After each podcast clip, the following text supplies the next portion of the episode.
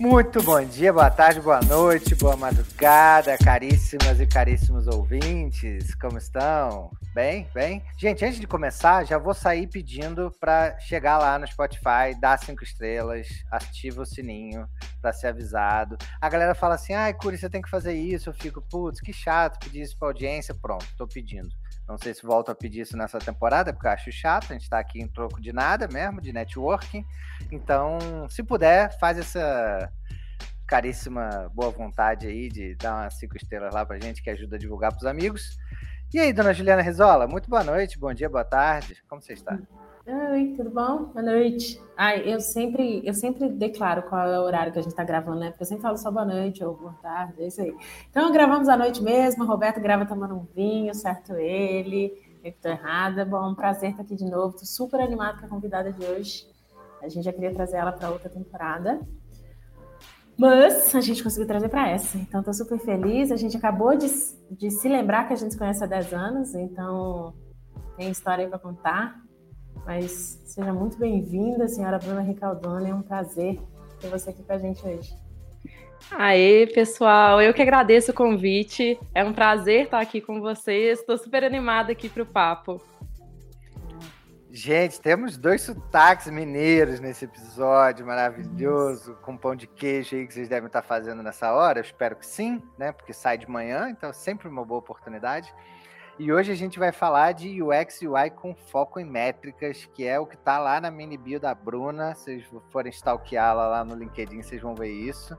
Estamos bem animados, porque outras pessoas que passaram por aqui e falaram de UX e UI também foi um sucesso de plays, de retenção. Então, assim, expectativas já foram criadas, tá, Bruna? E antes da gente chegar no tema e falar um pouquinho do, do que a gente vai trocar de ideia hoje, chega mais, assim, conta aí pra galera quem é a Bruna, de onde vem, o que, que faz, o que, que gosta, o que, que não gosta, dá aquele resumão só para o pessoal entender aí que carimbada é essa que chega aí para falar com a gente. Aê! Acho que eu vou começar então um pouquinho do profissional, depois a gente conta umas curiosidades aí. É, eu acho que eu sempre quis fazer designer, né? Design desde o início, assim, quando eu era adolescente, eu escrevia poesia. Então, comecei a ter um blog. Lá, eu comecei a fazer os layouts de blog, lá para meus 15 anos. Aí, me aventurei um pouquinho no código, HTML, CSS também. Então, sempre tive um viés um pouquinho é, na área de TI também, assim. É, e sempre tive dúvida, né? Design, TI, acabei indo para design mesmo. É, um pouquinho antes de eu entrar para a faculdade, eu fui micreira por um tempo e pessoal para quem não sabe, micreiro era, é quem trabalha com design e, e, nunca fez design nem nada, mas era um termo que a gente usa. Meu pai tinha um amigo que era desenvolvedor e eventualmente eu comecei a fazer layout de alguns sites para ele. Naquela época, né, simplesmente só desenhava, fazia o que eu achava que era bonito. E aí entrei para a faculdade, lá acaba que foi design gráfico mesmo. Então eu me distanciei um pouquinho dessa parte digital, mas no estágio tive a oportunidade de começar a voltar a fazer sites então, meu primeiro emprego já foi é, trabalhar com software para troca de óleo. E aí foi ali que eu comecei a ver a importância da experiência do usuário, entender que conversar com o usuário é importante, ver como é que ele está usando o sistema, e por aí foi indo. É, e acabei que eu sempre fui freelancer, assim, desde a época de faculdade, fazia uns freelas, e foi dando muito certo. Então eu larguei meu trabalho e fiquei sete anos como freelancer. E aí, nesse período, comecei um pouquinho, né, com, direto com o cliente final, aí a gente passa uns perrengues, até aprender a fazer Resiliência, hein? Resiliência. Isso aí. até aprender a fazer contrato, trocar ideia com o cliente e trazer ele para dentro do universo, né? Primeira coisa, eu fui aprendendo que ele precisa entender um pouquinho do processo, e aí foi dando bom. É, tive experiência de fazer freela para fora, trabalhar né, em outros fuso horários, com equipe já remoto. É, e aí, desse período, eu e minha esposa, a gente acabou criando um projeto audiovisual é, que a gente gravava bandas aqui de Minas, banda de rock autoral. Fizemos videoclipes, a gente chegou a gravar mais de 100 bandas, assim. E a gente expandiu para música autoral, fomos para MPB, música clássica. Era um sonho de adolescência também, assim, trabalhar com música, com videografia. Mas acabou que a gente viu que a gente não ia chegar onde a gente gostaria. E aí, ainda bem que eu não deixei de ser designer, né? Mas nesse momento foi que eu virei a chavinha da carreira e falei, não, vou dedicar o máximo agora a design, porque isso sempre ficou na minha cabeça, né, videomaker e tal, e eu vi que não era aquilo. Uma coisa é quando a gente faz por hobby e tal, outra coisa é quando a gente começa a trabalhar. E design sempre foi algo que eu gostei muito, então acho que é importante, né, a gente trabalhar com algo assim que a gente curte. E aí comecei a aprofundar cada vez mais, fechar contratos com empresas maiores. Foi aí que eu vi cada vez mais a necessidade de dados. Eu já usava, né, Analytics, Hotjar, algumas ferramentas, mas com as empresas maiores eu tinha mais acesso a dados. Geralmente eu sempre era a pessoa que começava a inserir os dados na empresa e terminava o contrato, não tinha melhoria contínua e tal. Então, a partir desse momento, eu fui aprofundando cada vez mais. Quando, acho que em 2019, eu entrei para a ciência da computação. Fiz dois anos justamente para ter a base assim da programação. Nessa época também eu já, já programava um pouquinho de front-end, já, já tinha desenvolvido um pouco melhor essa área de TI assim, é, em mim mesmo. E é, larguei a faculdade, porque eu vi que eu já tinha o que eu precisava para começar a fazer um MBA em análise em ciência de dados mesmo, que hoje é o meu foco. E a minha ideia é justamente trazer aí os dados para melhorar cada vez mais a experiência do usuário. Eu sei que muitas vezes em empresas a gente tem dados de negócios e muitas vezes a gente, design, a gente fica um pouco é, dependendo de deles terem uma disponibilidade para a gente, sem às vezes ter um departamento específico ali, uma tribo, para estar tá com a gente junto. É, então, esse sim, um pouquinho profissional e pessoal, assim, né? Sou uma pessoa que música sempre esteve na minha vida. Durante muito tempo tentei aprender vários tipos de instrumento, não deu certo. E um pouquinho antes da pandemia comecei a tocar bateria, que foi um instrumento que eu vi, me identifiquei, deu certo. É, e aí agora tô com, tô tocando um pouquinho melhor. É, comecei uma banda também para poder dar um gás, estimular. E é, amo música também, tenho coleção de discos de vinis desde quando eu era mais jovem. Então, até hoje eu compro vinil, escuto vinil. É aquela noite que a gente abre um vinhozinho com, com disco e coloca ali para tocar. E assim, eu, eu, tenho muitos, muitos assuntos que eu aprofundo muito, burlesco, coisas kits, mas por diante esquisitices, assim, peixes abissais. Então, quando eu gosto de algo, eu vou muito profundo. E, e tem coisas, assuntos assim, inesperados. É, é, esse é é um pouquinho de quem eu sou. Gente, que sensacional essa história. A gente convidou uma designer de UX UI e descobriu que ela é musicista e é desenvolvedora e é cientista de dados. O que você achou, Juliana? Eu conhecia parte dessa história, mas parece que, pô, já tô. A gente tava vendo que a gente conhece há 10 anos, mas a gente não se vê tem seis. Nesses seis anos, a Bruna já teve 12 encarnações e algumas delas simultâneas, assim. Então, assim, mulher. E o mais foda é que, assim, dizem que designer, é, a qualidade do design tem a ver com a bagagem do designer. Então, vocês já imaginam que monstro que é essa mulher. Então, Foda. Legal saber. Gostoso é, saber dessa história um Muito legal. Eu tenho um amigo pessoal que já passou por aqui, Gabriel Teixeira, que ele é esse cara que também vai aprofundando nos assuntos que você não imagina, né? Então, ele seria um melhor amigo aí de assuntos peixes abissais com você, viu, Bruna? Tô... Oh, bom saber. Vou fazer essa ponte aí em algum momento, pra vocês se conhecerem. Mas, cara, o que, que eu achei muito legal, tá? Obviamente, sua história toda é muito incrível, mas quando a gente chega ali no seu perfil e você fala isso claramente, esse lado de foco em métricas, em dados, o que é sensacional. Mas, assim, como que isso como que você utiliza isso no seu dia a dia, no trabalho? Porque eu vejo muita gente falando de dados, que ah, preciso de dados, não tenho dados, e aí quando está com dado em mão, não faz nada com aquilo, não toma decisão, não sabe para onde vai. É, o que, que você tem aí de, de recomendação? Como é que você faz isso no seu dia a dia, Bruna? Ó, é, dado assim, é, é embasamento para tudo, para a gente defender ideias, para a gente refutar. A gente sabe que no dia a dia, né, de design de produto, às vezes é, já chega uma demanda com talvez uma possível solução, ou a gente vai averiguar, fazer um discovery, investigar mais a fundo, e a gente vê que não é bem aquilo, e nada melhor que dados para a gente poder trazer à tona é, a melhor é, hipótese que a gente quer testar, ou é, entender que não é bem aquilo. E os dados, assim, a gente existe vários tipos de maturidade de dados numa empresa, né? Claro que existem empresas que já estão muito à frente, outras que estão começando, e aí a gente tem que saber é, lidar, ver que tipo de dado a gente consegue. E hoje tem muitas ferramentas, assim, de formas ou gratuitas ou com baixo custo que a gente consegue acompanhar esses dados, fazer eventos. Então, todo projeto, assim, basicamente é uma cultura de dados que a gente tem que colocar na empresa, né? É, hoje eu estou como lead na Toro Investimentos e lá, assim, o time na pandemia cresceu muito e todo mundo hoje, todos os designers têm um foco muito grande para dados. A gente começa uma US, né, uma, uma demanda, primeira coisa que a gente vai investigar e ver que dados a gente tem aqui. Então vamos ver se esses dados estão tão, é, refletem com, com o que o PM às vezes trouxe para a gente, é, vamos entender melhor. É, porque às vezes a gente sabe que a gente precisa de mostrar lá, cara, esse, essa não é a linha que a gente tem que ir por causa disso, disso, disso. Então, o primeiro momento que eu acho, né, no dia a dia, é entender ali antes da gente pôr a mão na massa. E os dados que a gente tem ajudam para isso. Se porventura é algo totalmente novo, a gente não tem dado, a gente tem que fazer pesquisa, entra mais nessa parte de UX Research, para a gente poder entender, ter algum embasamento e ter algum norte. Mas acho que no dia a dia mesmo de produto, geralmente são melhorias contínuas, né? Não tem coisas tão, tão drásticas assim acontecendo. Aí beleza, a gente começa a desenvolver, é, e uma das coisas que eu sempre falo, antes de passar para os devs, é, vamos tentar fazer um teste com o usuário, é, mesmo que às vezes, né, eu acho que a pandemia trouxe muito isso. Antes a gente tinha que ir a campo, né, é, se, se recrutar ou trazer para a empresa, ou então ir para um café, uma academia, dependendo do tipo de público que você queria solicitar. E aí a gente fazia o teste, trocava ideia, era algo que demandava mais tempo. Hoje online a gente está a um clique de distância de todo mundo. A gente tem ferramentas que permitem que a gente passe missão para os usuários, para os clientes, e a gente consegue verificar ali mais ou menos como que eles estão usando. A gente pode fazer testes assistidos, ou se não der tempo, simplesmente o teste ali a gente já sai com vários insights, já entende é, como funciona.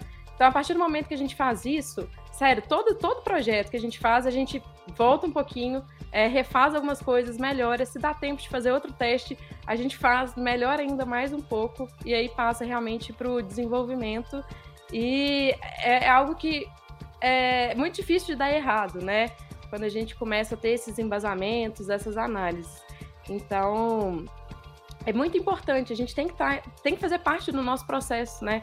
Cada empresa, cada modelo de negócio, cada usuário exige uma forma. A gente vai descobrir ali qual é a melhor forma para aquele time, para aquele modelo de negócio, para aquele usuário. Porque nem sempre é, alguns testes que a gente vai fazer vai, vai ser bom com aquele público, vai dar certo. E é testando, errando, aprendendo, testando de novo e melhorando.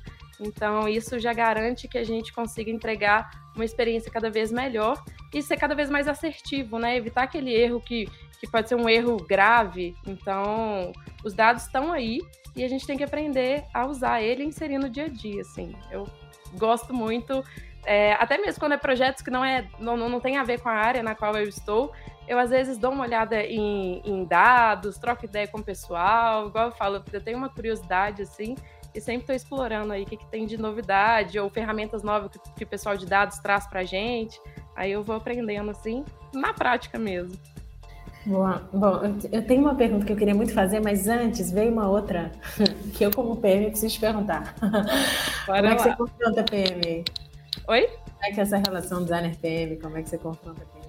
Ah, então, é, eu acho que assim, hoje a gente tem uma cultura muito massa. Então a primeira coisa que eu Faltou faço. Faltou aquele eu... ratinho no fundo, assim, tipo, epa! Vai lá, foi mal.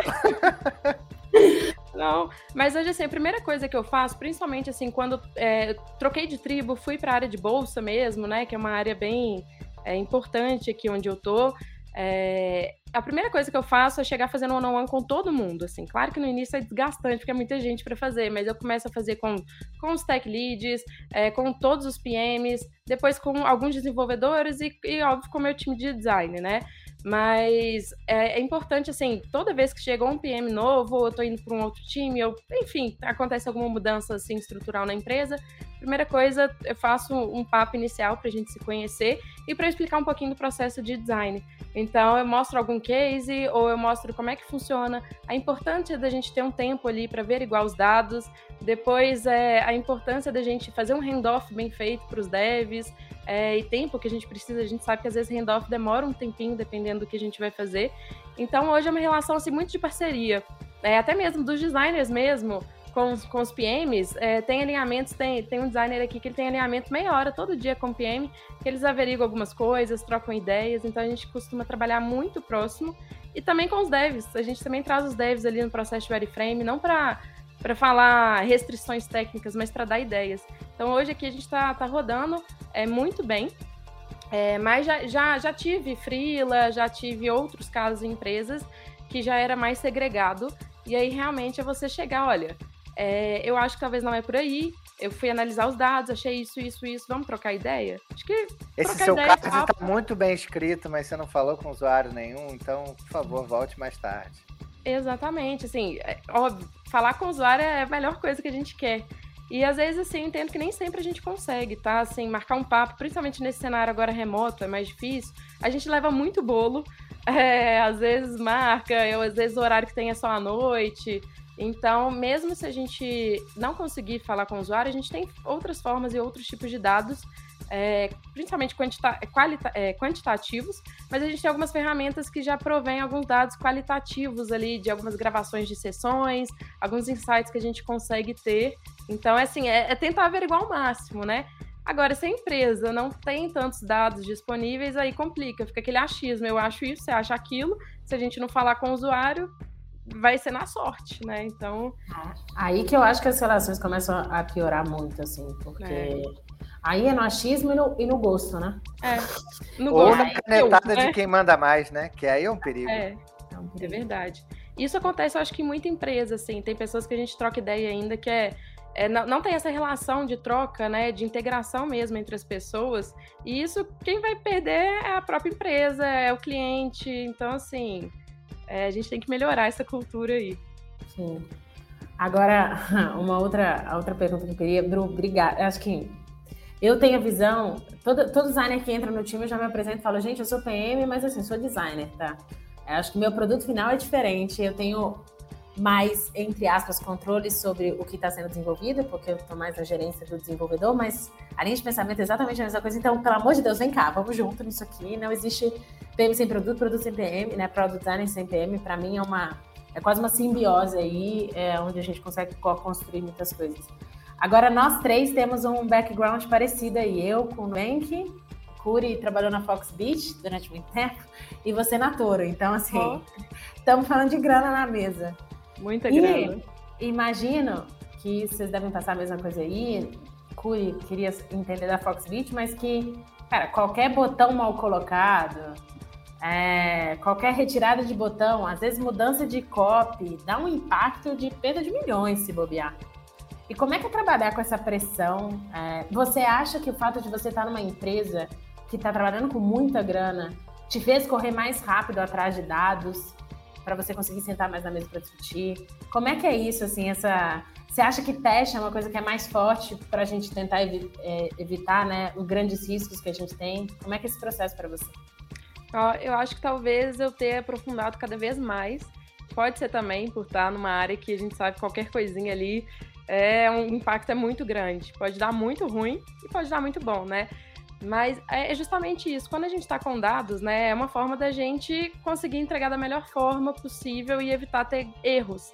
É, o, momento, momento do teste é o momento para a gente errar, é o momento da gente ver, poxa, sei lá, aqui não tá legal. Teve um projeto que a gente fez que era um, um grande desafio de UX Writing, principalmente, eram termos muito complexos e ia ser algo assim.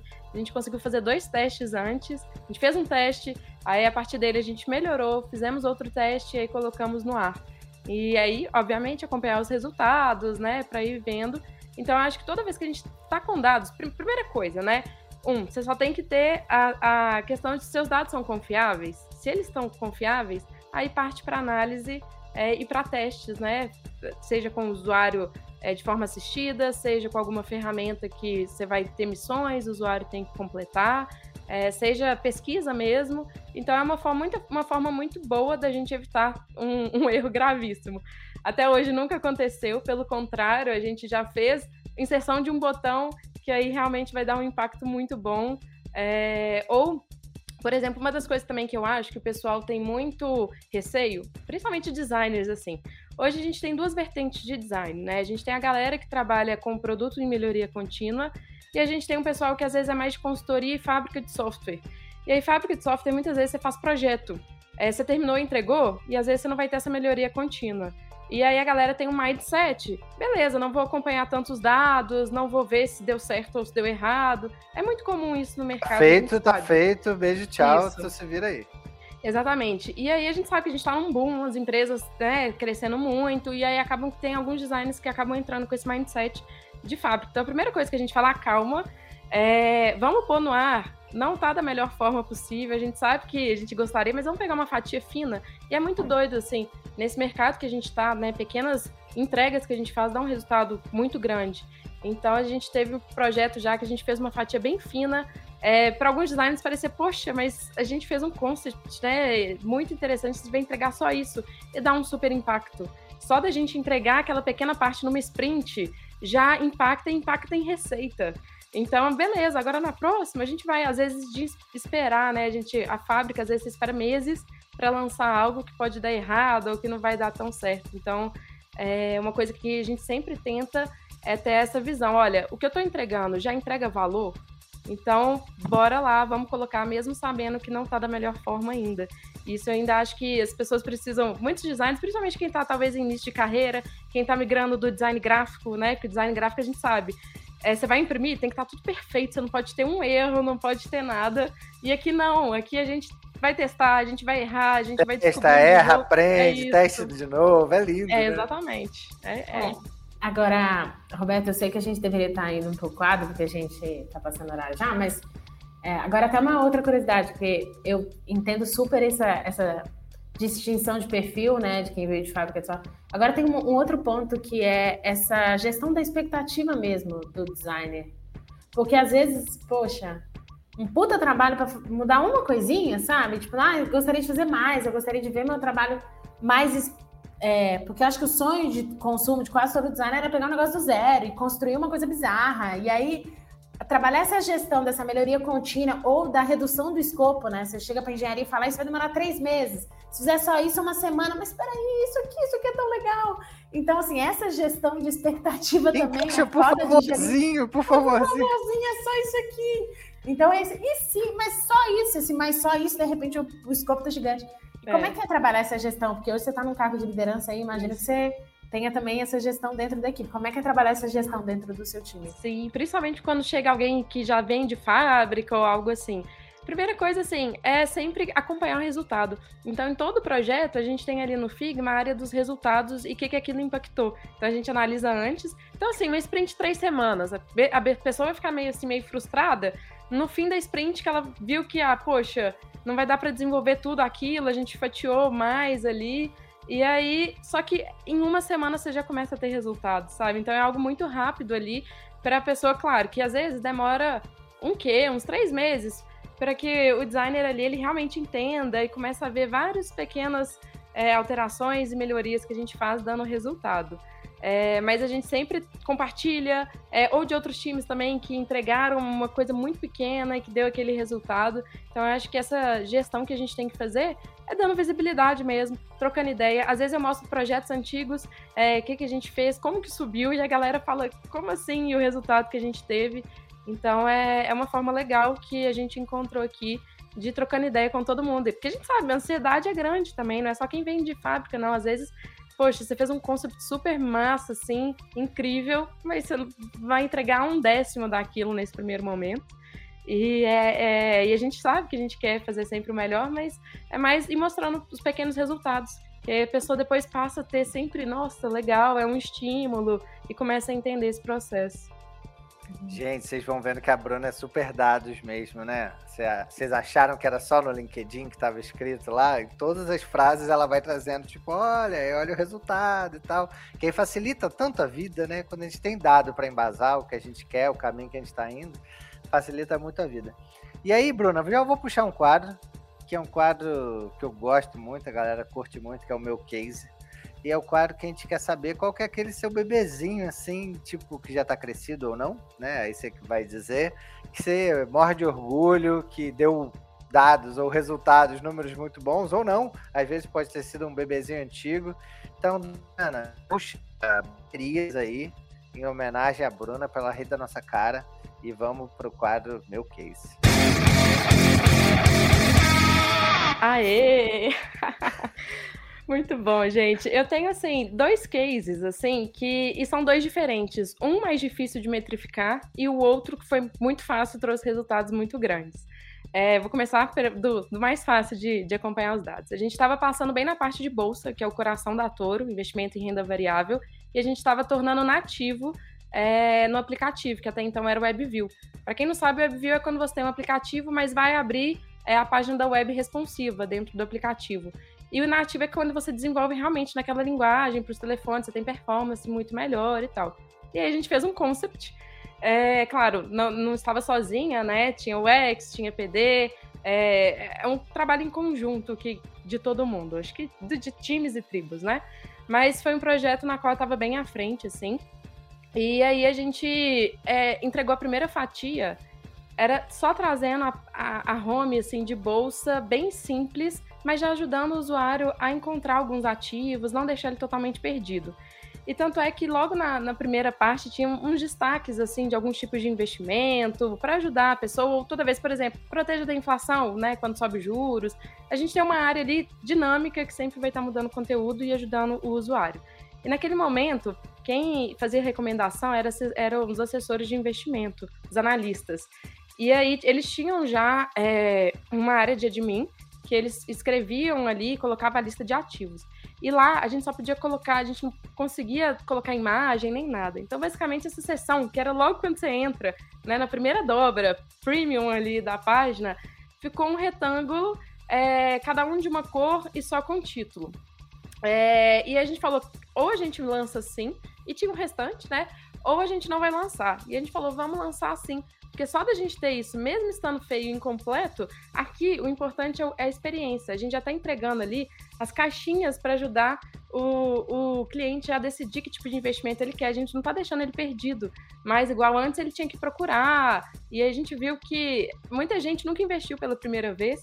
E aí não sabe nem por onde começar. E aí foi sucesso total. Eu trouxe aqui até tem uns números, mas a gente teve no geral 599% no aumento de envio de ordens a partir do aplicativo. Sendo que o melhor ainda foi, sério, foi, foi assim, muito grande o número. E a gente ainda tinha um público muito grande de trader, day trader. Quem é, quem é esse perfil é quem compra e vende no mesmo dia, para quem não sabe. É um tipo de investimento muito arriscado. E a gente tem investimento a curto e longo prazo. Às vezes você compra, você vai vender daqui a alguns meses ou daqui a alguns anos. Então são pessoas é, a longo prazo mesmo.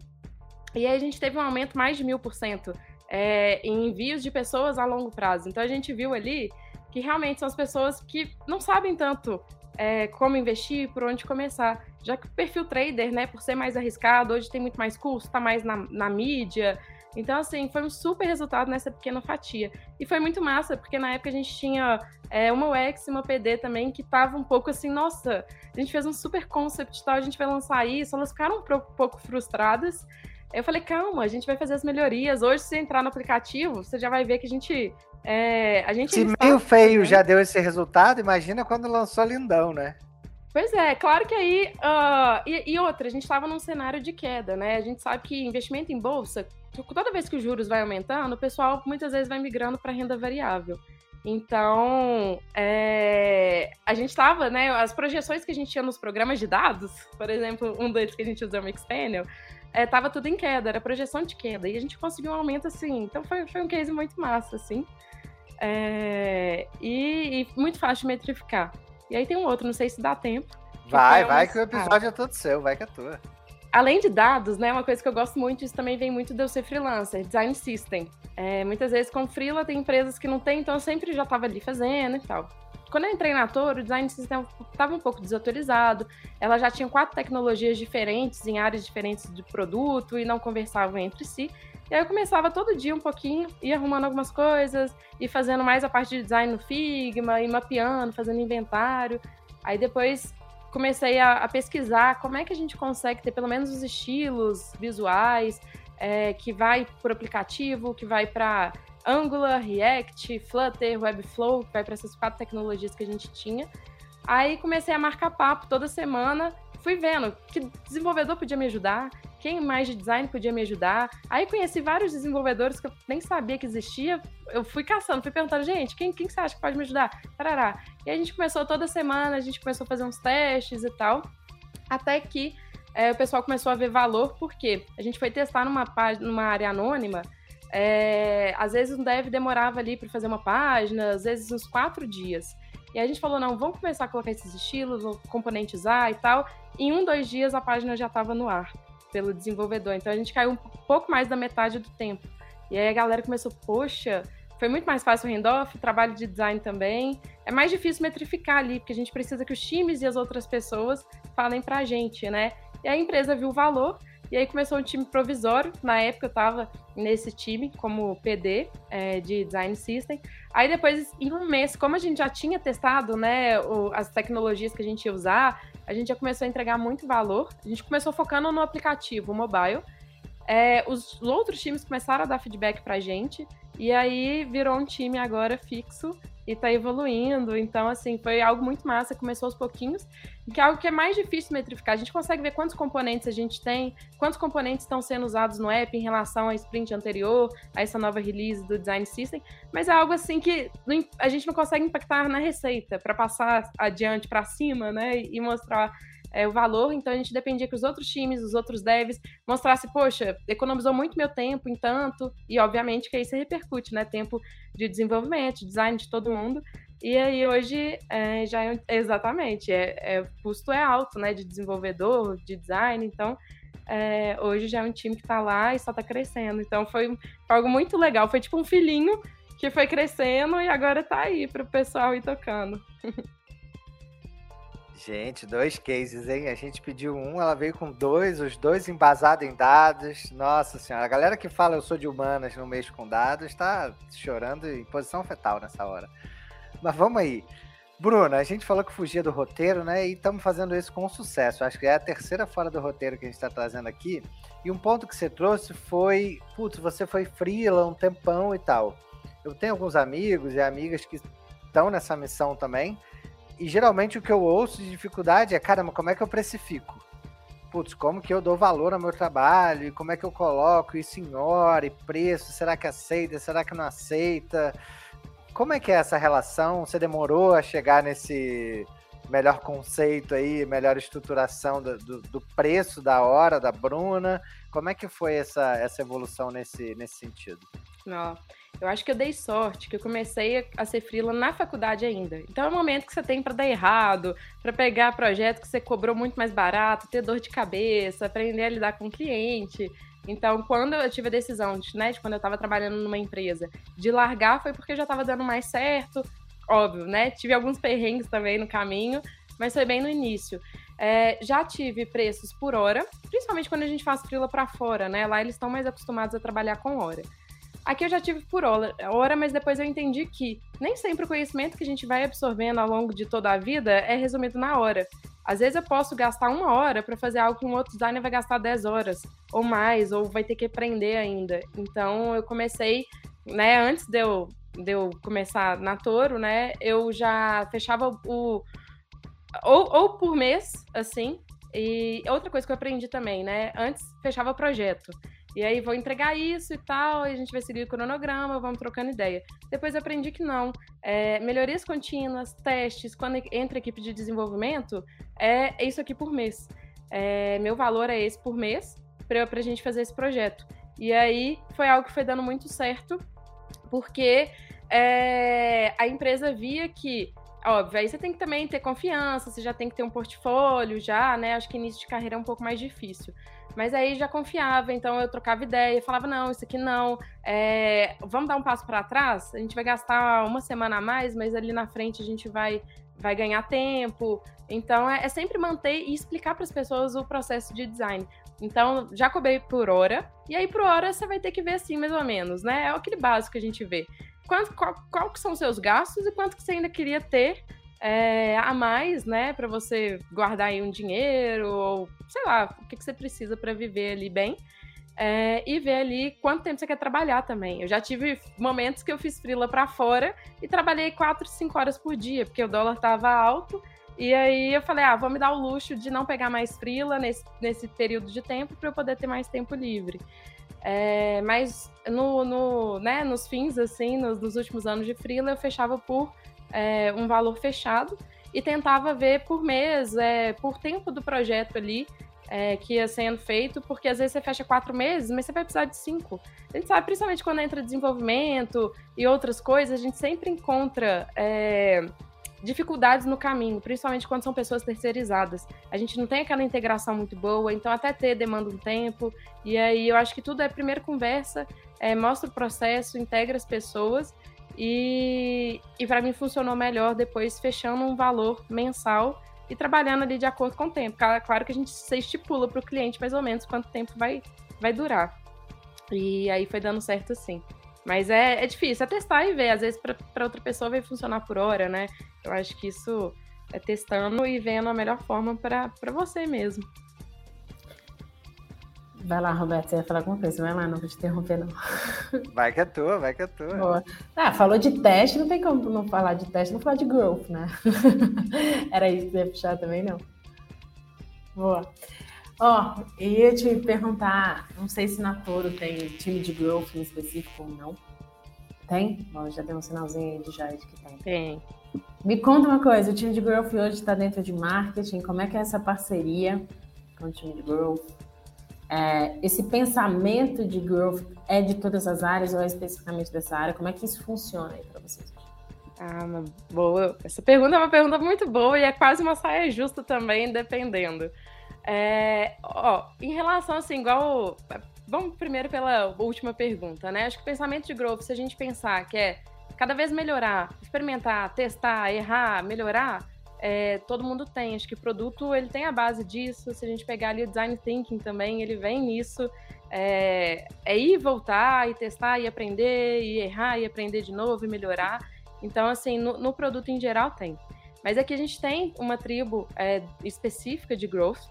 E, assim, eu já fiquei um ano em growth logo quando eu entrei na Toro. Então, para mim é uma área muito interessante no sentido que é muito teste, tudo que a gente faz dá para validar muito rápido. Ai, é... gente, quero abrir uma vaga agora, será que consigo falar com a Bruna? A gente... Ó, vou te confessar, Bruna, aqui no nosso roteiro separado ele tá assim. Ju, não tenho um time de produto, mas eu quero a Bruna. Falei, super compreensivo, estamos aqui querendo também. muito bom. E assim, acho que o Growth, a gente tem uma liberdade muito maior para testar muita coisa e embasando em dado, né? Claro, tem momentos que a gente erra fala, poxa, aquilo ali não foi tão bom, e aí a gente vai entender onde que errou. É, mas aí, no geral, né, como eu já trabalhei e já tinha contato com a galera de Growth, no geral, é, a gente nunca teve problema, nós designers é, de, de outras tribos também, porque a gente tem ritos que a gente sabe tudo que está rolando em growth, tudo que está acontecendo ali, tudo que pode impactar no produto, na experiência e algo assim. Então a gente sempre está sabendo. Mas eventualmente acontece, de, principalmente os desenvolvedores não ficarem sabendo e aí lança às vezes uma campanha muito grande ou algo assim e não fizeram os testes certos e aí pode dar algum furo ali, seja na tecnologia que não aguentou ou acha no própria experiência ali na jornada é, algum erro, um link errado, gente. Um link errado pode ser desastroso. Você perde ali e não entende. Ou, por exemplo, já teve vezes que numa super campanha ali tinha um formulário, era para o público trader, é, e o pessoal de tecnologia acabou fazendo umas alterações no código, umas subidas ali na, na ferramenta, e o formulário parou de funcionar. E ninguém viu, só viu que estava caindo a conversão. Quando a gente foi olhar numa gravação de sessão, o clique lá, o usuário rage, né, furioso, com raiva, tentando enviar, clicando, e, e não, não enviava. E aí a gente viu que estava vindo dali. Então a gente precisa de toda hora ter todo aquele mapeamento. Então eu acho que assim, o principal é todo mundo estar tá conversando. Mas é uma saia justa porque eu sei que existem times, existem empresas tocando que é muito separado. Tanto é que hoje lá a gente está até mudando a estrutura de que a gente está chamando de super tribos. Para cada grande área do produto, vai ter ali a área de growth junto. É, mais específico, né, para as campanhas específicas e tal. Então, acho que vai ser uma troca muito grande entre produto, growth, um alimentando o outro e trocando ideia. Então, agora, a partir do, do próximo mês, a gente já vai começar a testar isso justamente para melhorar mais essa integração. Gente, que sonho, hein? Maravilhoso, é. estão mandando muito bem. Ô, dona Bruna, você falou aí de saia justa, saia justa toda hora e você me deu gatilhos de puxar o quadro. Então, dona Juliana Rizola, traz aí as baterias e peixes abissais e vamos puxar o momento saia justa da Bruna, que a gente quer saber que essa história não são sempre flores. Tem uns B.O.s pelo caminho, com certeza.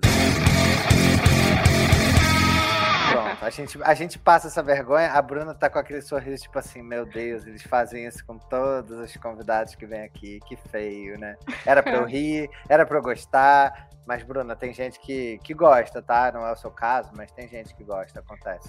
Que é isso, raro, mas gente. acontece. Muito bom, nada melhor que espontâneo, você gerar risada nas pessoas, né? Isso aí.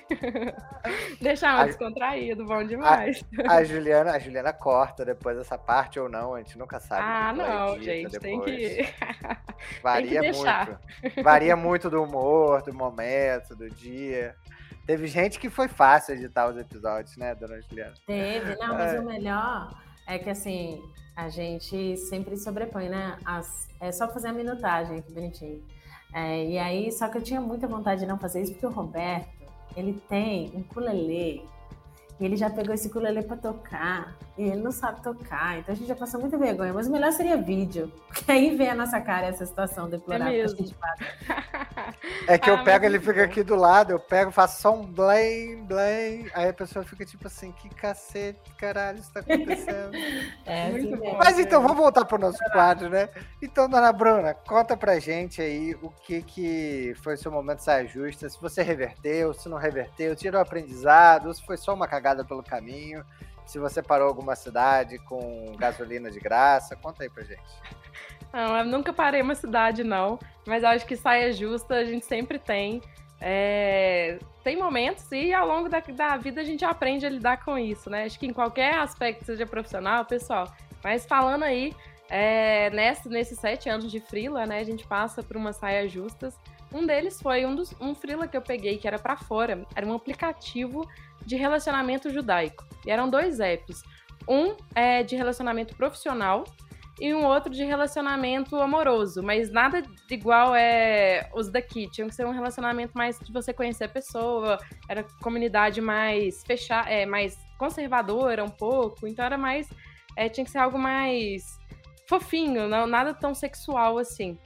E quando eu entrei no projeto, já tinha uma equipe na Índia, é, a empresa era de Nova York, e aí tinha uma equipe na Índia de designers e de desenvolvedores. E aí eu fui a única brasileira eles tinham curtido meu portfólio, precisavam de alguém para dar uma melhorada ali nos processos e ajudar a equipe. E aí, no início, né, foi muito bom, porque ganhar em dólar, né, gente, é muito bom, morando no Brasil, principalmente. É, mas foi, acabou sendo, assim, cinco meses de dor de cabeça. Por quê? É, a gente não tinha uma, um canal direto para a gente trocar ideia e conversar. Até o, o fuso horário era, acho que 12 horas de diferença.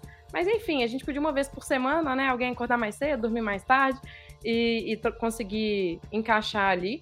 É, mas eles não deixavam, então tudo que eu tinha contato com o restante do pessoal era via e-mail. E isso eu tô falando o quê, gente? 2014, por aí? Foi bem Gente, no início da carreira. Como se acho. fosse meu primeiro emprego lá em 2008, como eram os maias e os astecas, mandando cartas, né?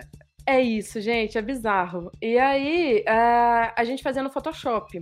É, na época, acho que Figma nem existia ainda. É, e a gente não tinha nenhuma ferramenta de colaboração online, né? Então era o Photoshop que eles usavam. E aí, o Photoshop naquela época, quando você tinha várias camadas, né? Botão, ícone, você não tinha igual hoje que você seleciona e já seleciona a layer, a camada. Se você não renomeasse, virava um absurdo de você ter que ir procurando, a galera não agrupava, não renomeava. Foi assim, um transtorno. A galera começou a fazer um aplicativo sem fazer fluxo. E aí eu fui lá para entender fluxo, aí tinha que marcar uma reunião com, com um dos um dos sócios, não tinha PM também, que, e, que ele estava em Nova York. Aí eu não podia conversar direto com os designers, nem com os desenvolvedores. E era um projeto cheio de cláusula de contrato é, de. Ai, gente, como fala? De sigilo. Até para colocar no portfólio tinha que esperar seis anos para poder colocar. E aí é, foi assim, começou assim, você fica empolgada, mas foi um projeto assim, não andava, era uma bagunça, eu gastava mais tempo tendo que organizar do que realmente pôr na mão na massa, melhorando. O fluxo tinha muito furo, e eles queriam fazer tudo de uma vez, e eu não conseguia reunir com o pessoal. E aí eu sabia que algumas coisas iam ter limitações de, de tecnologia mesmo, é, né? Apesar de eu, não, eu não, não programo no dia a dia, mas eu entendo um pouco, então isso ajuda. E aí foi uma dor de cabeça, aí eu falei, não, não dá. É, quebrei o contrato antes do tempo, é, mas ali não, não tinha multa, não tinha nada, né? Assim, é, foi mais. Era por mês, assim, mais ou menos, então não deu, não deu ruim, não. Aí eles acabaram me contratando por mais um mês, mas sozinha eu, só para organizar os arquivos para eles. É, e aí a galera acho que ficou um mês parada, porque eu fui organizando tudo. E foi assim, dor de cabeça. Acho que foi minha maior dor de cabeça e frustração. Que era um projeto que tinha muito potencial, era muito legal. Era meu primeiro grande projeto de app que eu tava pegando naquela época. E acabou que foi muita dor de cabeça, assim. E o sotaque também, né? O, o cara era de Nova York, mas ele era indiano inglês também. Fácil, inglês fácil, moleza. Então a comunicação também tinha um perrengue. Meu inglês, assim, também não era dos melhores na época, então a gente. É, dava para entender, mas todo mundo com acentos diferentes. Isso às vezes na chamada se trava um pouquinho, você já perdeu ali a frase, então foi, foi um momento Nossa senhora. difícil. Gente, a gente tem que gravar um dia esses episódios aqui com vídeo, que vocês vissem a cara da Juliana com a mão na testa, tipo assim, só em desespero, assim, ela foi murchando. Desespero, gente. A Bruna foi contando, ela foi murchando, foi murchando, eu falei, vai sumir, vai sumir da tela, vai embora. Desespero, gente, porque eu não consigo foi. nem imaginar como que acontecia, tipo assim, cara, como? E aí, quando eu fico, as ferramentas, elas fazem tão parte da gente, né, a gente vira, né? O celular faz parte do nosso corpo, as ferramentas fazem parte da gente, que na hora que tira, eu falo, gente, como é que a gente fazia isso, gente? Gente, quando vivia com budget, né? famoso orçamento em Excel que você mandava para o financeiro, chegava no final do ano, eu, eu cheguei a trabalhar numa empresa que eu terminei o ano com a V67. Foram 67 versões do orçamento ajustadas ao longo do ano. E aí, às vezes, você está mudando e aí a pessoa fala assim: ô, oh, não muda não, que eu estou mudando aqui agora. Aí você tinha que dar Ctrl Z em tudo que você fez, porque a pessoa estava mandando a 38 e você estava mexendo na 39, mas não serve. Tem que esperar a 38 vir do financeiro para ir ajeitar. É tipo isso que você viveu, né, Bruna, no, no Photoshop. Aí, Era né? isso. E por e-mail. Né? E por e-mail, gente, nem sei o que é e-mail. Esses dias eu estava conversando com não sei quem que foi me contar uma história, falou assim: ah, porque aí isso faz o quê? Uns 10 anos. Aí eu mandei para todo mundo por WhatsApp. Eu falei, mas não tinha WhatsApp. E aí a pessoa, onde será que eu mandei isso? Eu falei, vai saber para onde você mandar isso aí. A gente incorpora muito, gente. Que desespero. Que bom que as coisas melhoraram. Que bom. Nó, gente, muito bom. É isso. Eu nem lembrava que existia Photoshop. Para mim, isso existe. Nasci no Figma. Nasci no Figma. É. Boa. Não, Figma é vida. vida. Vida, é isso. O ruim é que as pessoas se metem mais ainda a ser designer, né, Bruna? Porque ou a área pra galera palpitar. Acho que aqui, gente, design produto e marketing. Ou área para todo mundo achar que sabe, né? Eu, graças a Deus, dados ajudam a gente a falar, ô, oh, vem cá. Isso. É, para de achar. É Vamos é isso mesmo. Sobre isso. e aí eu ia até te perguntar isso, assim, é, como é que é para vocês a parte de a gente entende que sem experimento a gente não tem aprendizado e isso não existe, não existe growth. Né? E como é que é isso para vocês de velocidade de teste, de como é que vocês vocês conseguem fazer muito teste sem precisar de desenvolvedor? Como é que vocês aceleram esse processo de aprendizado para vocês? Como é que você coordena esse tanto de teste, coisas acontecendo ao mesmo tempo? Então, hoje finalmente a gente está chegando é, e caminhando cada vez mais para conseguir ter esses testes e muitas vezes sem precisar de desenvolvedor. É, o que acontece é que é, na, no desktop, por exemplo, a gente tem o Google Optimize, a gente consegue fazer muita coisa ali é, de testes que não, não assistidos. É, e a gente mesmo configura, não precisa do desenvolvedor, ou se precisar é uma coisa muito pontual, para algo mais complexo ali que a gente quer testar.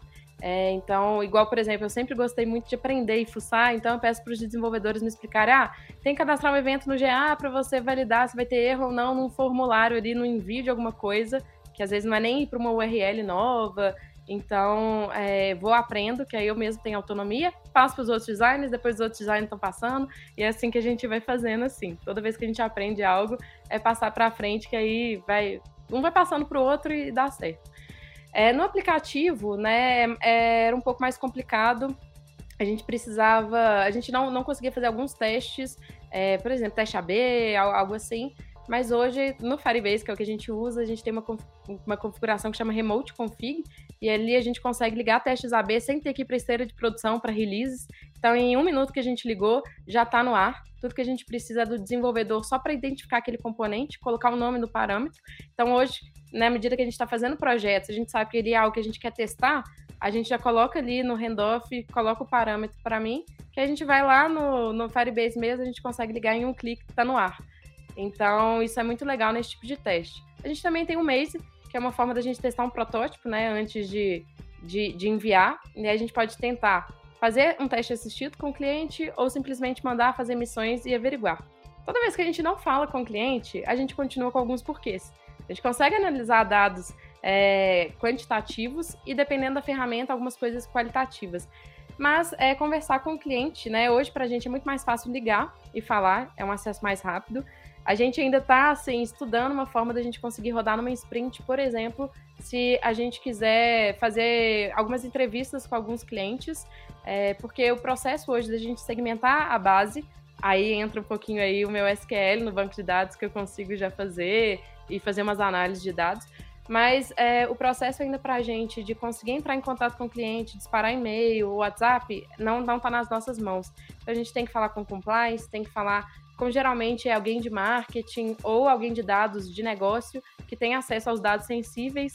Aí a gente envia o código de identificação do cliente e aí nisso às vezes dependendo não dá para rodar em uma sprint. Então a gente ainda está melhorando com essa ideia de super tribos. Cada super tribo além né, de growth também vai ter dados. Então a ideia é que tudo comece a rodar ali. A gente começa também a ter essa parte mais de entrevistar cliente mesmo, falar mais, fazer testes assistidos que hoje a gente usa muito mais as ferramentas não assistidas é, para poder conseguir rodar em uma sprint, em um, dois dias a gente já consegue ter resultados, então é uma forma bem rápida e que ajuda, né? Não conseguindo falar com o cliente já é uma forma que a gente consegue validar e refutar muita coisa, mas continuamos com alguns porquês. Então, estamos nesse processo, assim, eu acho que até o fim do ano a gente já vai ter uma outra maturidade é, de dados, de research, de testes, então estamos com expectativas altas aqui. Gente, um, dois dias. Vocês ouviram um, dois dias? Vocês, vocês gravaram essa informação? Não, só, só para saber se vocês ouviram um, dois dias, igual eu ouvi também, porque eu tô impactado aqui. Eu não esperava esse um, dois dias de resposta, Bruna. Achei brilhante. Tô assim. Meu lado growth tá emocionado com isso, Aê. com essa agilidade aí. Muito bom. E, cara, deixa eu te perguntar um negócio. E o X e o Y caminhando para essa vida de dados cada vez mais eu vejo algumas ferramentas automatizando um monte de coisa. Como é que você pluga isso com inteligência artificial? É muito Black Mirror ainda? É muito lá no futuro? Já está acontecendo? É só para quem tem muita bala para gastar? Qual que é a sua opinião sobre isso? Ó, é, acho que Black Mirror já é uma realidade, ele só talvez coloca um drama maior ali para todo mundo. E é claro que no cenário de Brasil a gente nem sempre tem acesso a tudo de uma forma mais em conta ou mais fácil mesmo, assim, de instalar, de ter é, algo que vai ajudar mais, mas tá, tá, tá, tá chegando muito.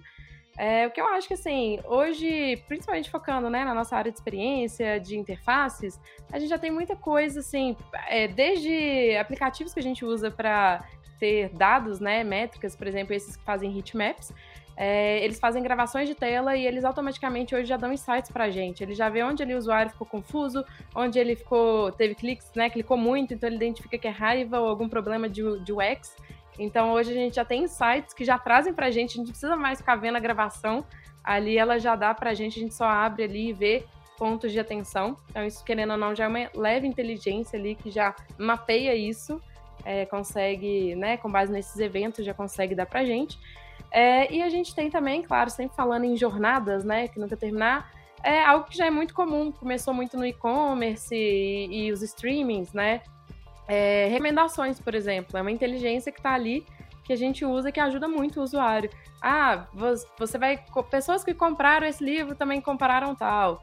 Ou com base no que você visualizou, a gente te sugere essa visualização. Então a gente está dando vários caminhos com base ali no, no gosto do cliente que a gente está identificando.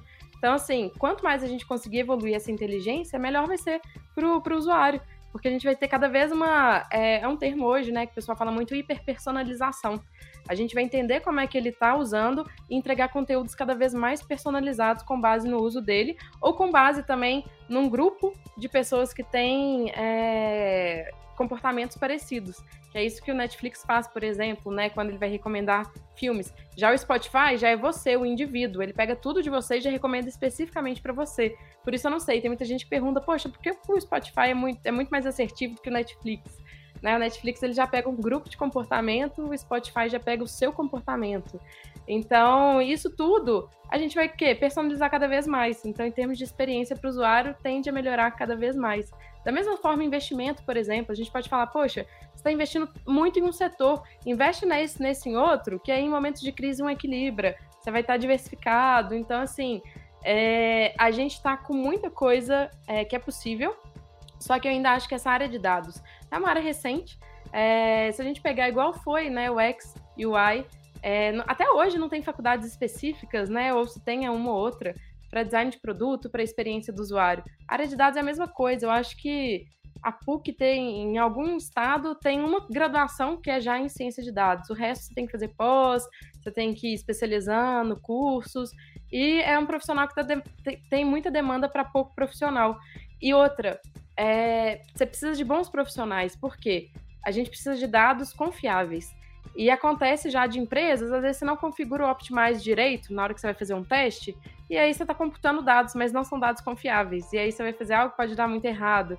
Então, isso você tem que ter muito cuidado também. Não basta você achar que você tem dados, você tem que primeiro, ele é confiável? Ele tá ok? E aí, a partir disso, a gente pode usar.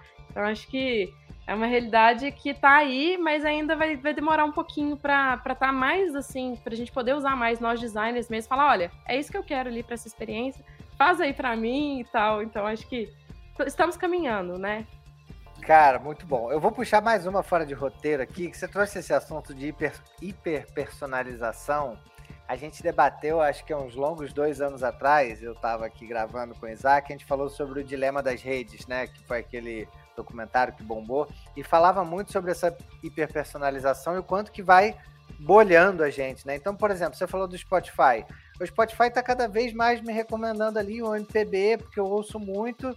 Mas, cara, eu tô fissurado numa banda francesa de rap que eles não me entregam outras variações daquilo se eu não for forçosamente atrás, porque não é o meu perfil, não tô dentro desse cluster e tal. É, como que você vê esse caminho da gente indo cada vez mais bolha e acaba indo para isso em notícia, em rede social, essa usabilidade do conforto, né?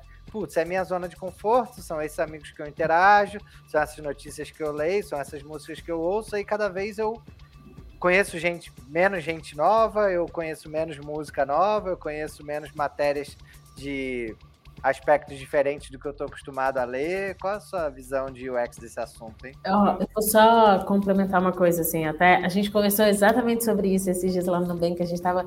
E aí a gente falou exatamente sobre o exemplo Spotify e Netflix, aí a grande hipótese é... Spotify você usa muito mais, tem um volume de dados muito maior, então você consegue personalizar muito mais que a Netflix, que você tem um consumo muito menor, diz menos sobre a pessoa um filme ou outro, só tem duas variações de filme, né? Só gostou ou não gostou. Música tem N, milhões de variações, tem mais possibilidades, etc. E cinco é. minutos, né? Em, em, duas horas de um filme, você escuta muitas músicas muitas de gêneros músicas. diferentes. Então, então, o volume é. de dados né, do Spotify é muito mais rico, assim, para ele tomar decisão. Mas a gente estava conversando justamente sobre isso. E o tanto que é perigoso no mercado de tecnologia, e há o tanto que. E aí eu vou explicar o porquê que eu estou usando essa, essa, essa afirmação early adopter de tecnologia, que são os primeiros que aderem à tecnologia, normalmente são homens brancos. E normalmente são homens brancos porque normalmente tem mais poder aquisitivo, a gente sabe de tudo, né? A, a questão de acesso. É, e aí, se, por exemplo, aquela inteligência entender que bons usuários são homens brancos, só vão recomendar coisas para homem branco.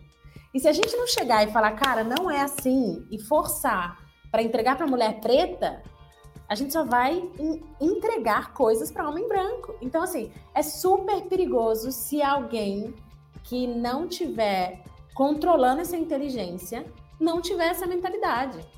Não só de, de desse ponto que você trouxe, por é a bolha. você descobrir coisas novas, de você estar tá na sua bolha, mas o tanto que a gente separa cada vez mais as pessoas e começa a criar extremidades. E, e é perigoso pra caramba isso. Você exclui cada vez mais quem já está excluído e dá acesso para cada vez mais quem já tem acesso. Então, tudo pode ser usado pelos dois caminhos, mas entendo que a gente tem uma influência sobre isso é, e eu sou super crítica e eu adoro esse assunto. Acho que a gente poderia ficar mais um episódio inteiro falando. Mas, Bruna, desculpa te interromper. Nossa, dava super um episódio só dessa temática. A gente tem que fazer em algum momento ou outro, chamar a é Bruna de volta. É isso. Isso aí, eu venho. oh, então, assim, o que eu sempre falo com todo mundo que sempre entra nessa área, né? Eu sou uma pessoa muito empolgada com dados em geral e todo mundo fala, mas tem gente que fala assim, eu morro de medo e tal. Vamos lembrar que antes, né? Por trás dos dados, quem tem? Tá, gente? Então, quando você fala do homem branco, na verdade, quem talvez são os desenvolvedores ali, a galera que está a par da estatística, da matemática, de tudo que é feito, os homens brancos. Você vê aí no departamento de grandes empresas de TI, são homens brancos. Mulheres, raríssimas, pessoas negras, difícil. Mulher negra, ainda mais difícil. Mulher negra, mãe, mais difícil ainda nesse ambiente de tecnologia. Então, assim, toda vez que a gente tem uma inteligência, né, a gente treina, a gente tem alguém assistindo, você também não pode deixar solta, porque a gente tem casos aí de inteligência que você deixa solta, que os usuários vão alimentando e aí vira um horror, né, assim, porque pega o comportamento de muitos usuários que não são tão bons. Mas eu acho que é o que está por trás disso, realmente. Então, assim, a gente pode hiper personalizar cada vez mais, mas você pode ter um algoritmo ali que também vai ter uma aleatoriedade, que vai ter algo é, de tentar recomendar algo novo, por exemplo, ou uma experiência nova, e averiguar ali se está indo bem ou não. Então, acho que isso tudo depende muito mais da gente, quem está por trás dessa inteligência. Eu acho que isso muito acontece porque a maior parte das pessoas que estão por trás, os grandes cientistas, matemáticos, estatísticos, programadores, são homens brancos. E aí a gente tem isso refletido na tecnologia. Meu pensamento, tá? Também não estudo tanto assim, mas é, é algo que, que acontece, reflete. Quem tá, quem tá fazendo tá refletindo. Então, a partir do momento que a gente tiver cada vez mais mulheres, pessoas negras, é, pessoas com classes sociais mais baixas, que a gente sabe que nesse ambiente de tecnologia é mais difícil conseguir trazer essas pessoas, porque você já exige uma carga muito grande. Tem empresa que não fala inglês, mas exige que você fale inglês porque, né, aí você só segrega mais ainda as pessoas, é, muitas vezes já quer, não quer treinar o profissional, então você vai perdendo com tudo isso, você vai ficando cada vez mais é, fazendo algo para cada vez mais essa, essa própria pessoa que está desenvolvendo. E aí vai criando essas bolhas e a gente já vê refletido hoje na sociedade, né? Geração mais nova, essa era do cancelamento da sua bolha, é tudo muito fácil você cancelar, você não gosto ou gosto. Não existe aquele meio termo, né? Eu vejo isso muito assim. É, quando eu era mais nova, a gente tinha amigos assim com pensamentos muito diferentes. Sentava todo mundo no bar e ia beber.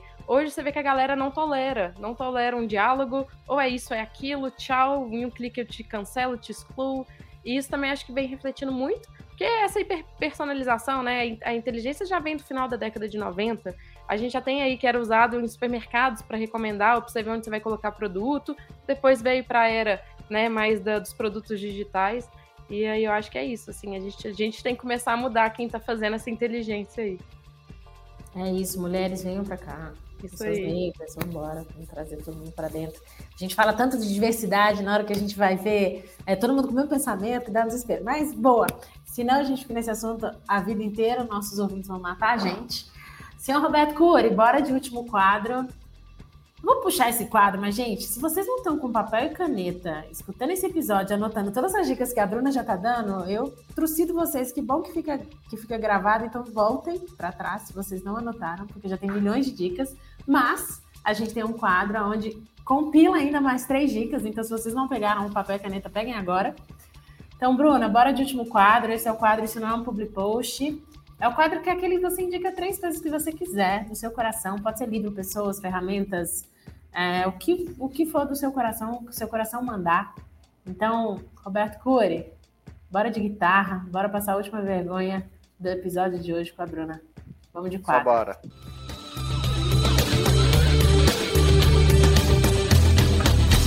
Aê!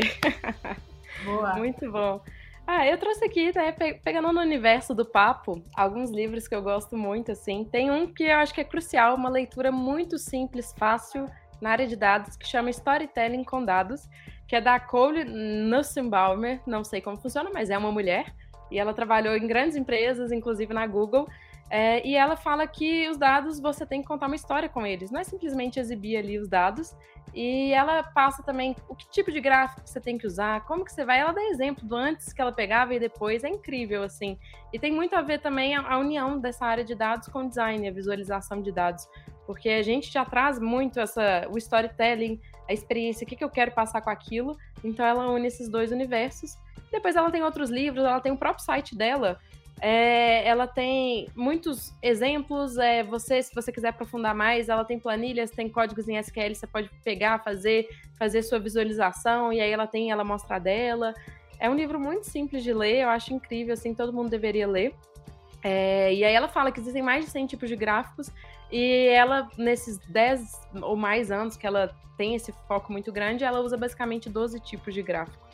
E, e vai mostrando os porquês. É, eu acho que é um livro muito legal, assim, é, para todo mundo ler. E um outro também que é o Inspirado. Não sei se vocês já leram, mas ele é um livro que fala muito. Ele é, ele é mais focado para PMs, mas eu acho que todo mundo deveria ler. É, e ele fala muito nisso, do universo do produto, como que é, e da importância, assim, né? Uma das coisas que eu pego mais para a gente levar como cultura, da integração de tudo, é, da, das áreas de design, desenvolvedor, PMs, é, de testes. Então ele vai passando ali e vai contando experiências ali do dia a dia.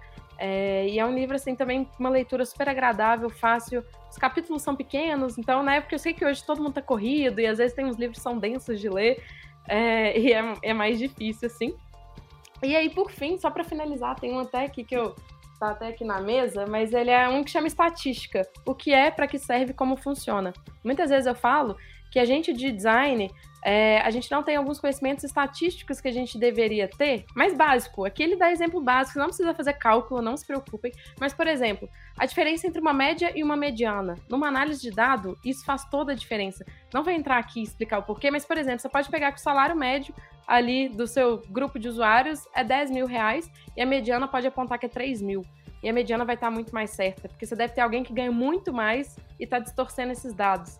Então, assim, é um livro muito legal também, de fácil leitura, assim, é para quem não é matemático, você não precisa de saber de matemática, eu sei que muita gente fala dados e pensa em matemática, mas é formas de você analisar e tirar o melhor dos dados, porque a gente pode interpretar errado também, não basta o dado ser confiável, se você interpreta errado, aí também é, a gente pode errar muito e chegar em resultados não tão bons. É... E aí, é, nesse universo ainda, né, eu acabei trazendo mais pessoas de dados, assim, é, que eu acho que até para design também é bom todo mundo de design focar um pouquinho.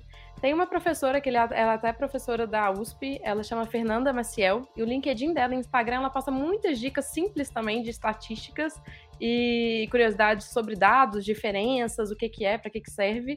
É, e ela é muito legal de seguir, assim, então é conteúdo simples, rápido, dicas fáceis, é muito legal. E uh, tem também o Theo Calvo. Calvo. Ele é head de data é, e ele tem o tweet dele. Eu acompanho muito o tweet, que é Tell Me Why. É, e ele, ele explica muito do universo de dados. Então, ele dá muitas dicas de SQL, Python. Ele foi um cara, assim, que nesse meu trajeto, que hoje, né, eu entro no banco de dados lá da empresa, faço análises e tal, me ajudou muito a ter várias dicas de como melhorar. Então, é alguém que eu sigo constantemente.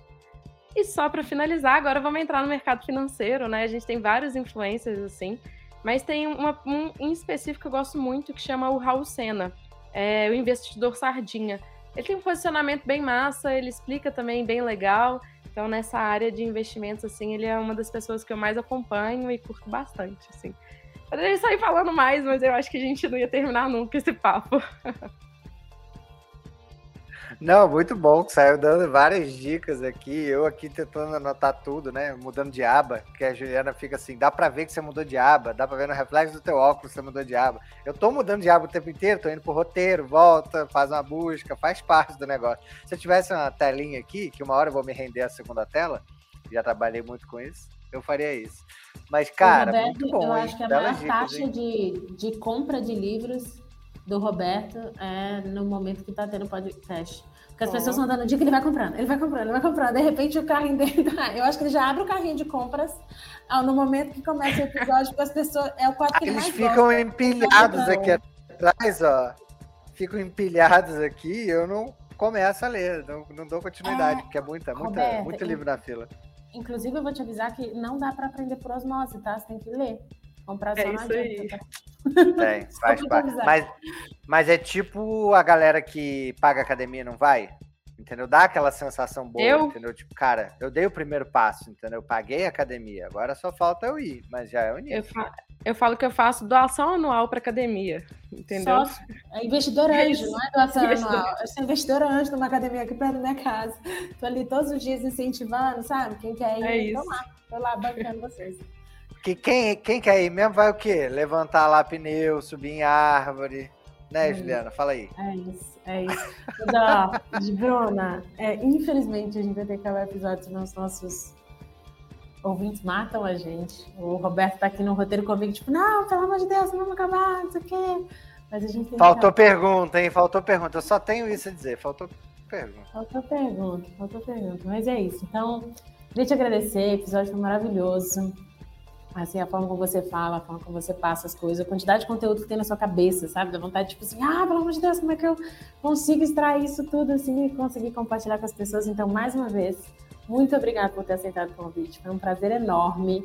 Os nossos ouvintes com certeza estão agradecidos também. As expectativas eram altas e foram mais do que atendidas, né, senhor Roberto? Então, obrigada mais uma vez. Foi muito foda ter você aqui. Feliz. É, eu que fico feliz e agradeço. Amei o papo, foi muito bom. Pena que acabou rápido, né? Dava pra gente sair aqui trocando muito mais ideias. Espero que os ouvintes também tenham curtido. E é isso, precisando, tô aqui de novo, pode chamar que a gente conversa mais, vai filosofando mais aí sobre dados e inteligência artificial. Dona Bruna, muito obrigado pelo seu tempo, pelo tanto que você compartilhou com a gente, com os nossos ouvintes. Foi maravilhoso. Daria mais uma hora de papo aí, só de falar de hiperpersonalização e como furar essas bolhas que a gente está vivendo. Cara, foi incrível. Espero que a gente tenha outras oportunidades de se encontrar aí por esse mercado. Se tiver vaga, vou chamar. Opa, não era para falar isso, foi mal aí, galera. Então, pessoal, Sigam lá o Growth com Hack, deem cinco estrelas, comenta, manda pros amigos, convida geral. Valeu, foi ótimo. Beijo no coração. Fui. Valeu, gente. Beijos. Valeu, beijo, pessoal.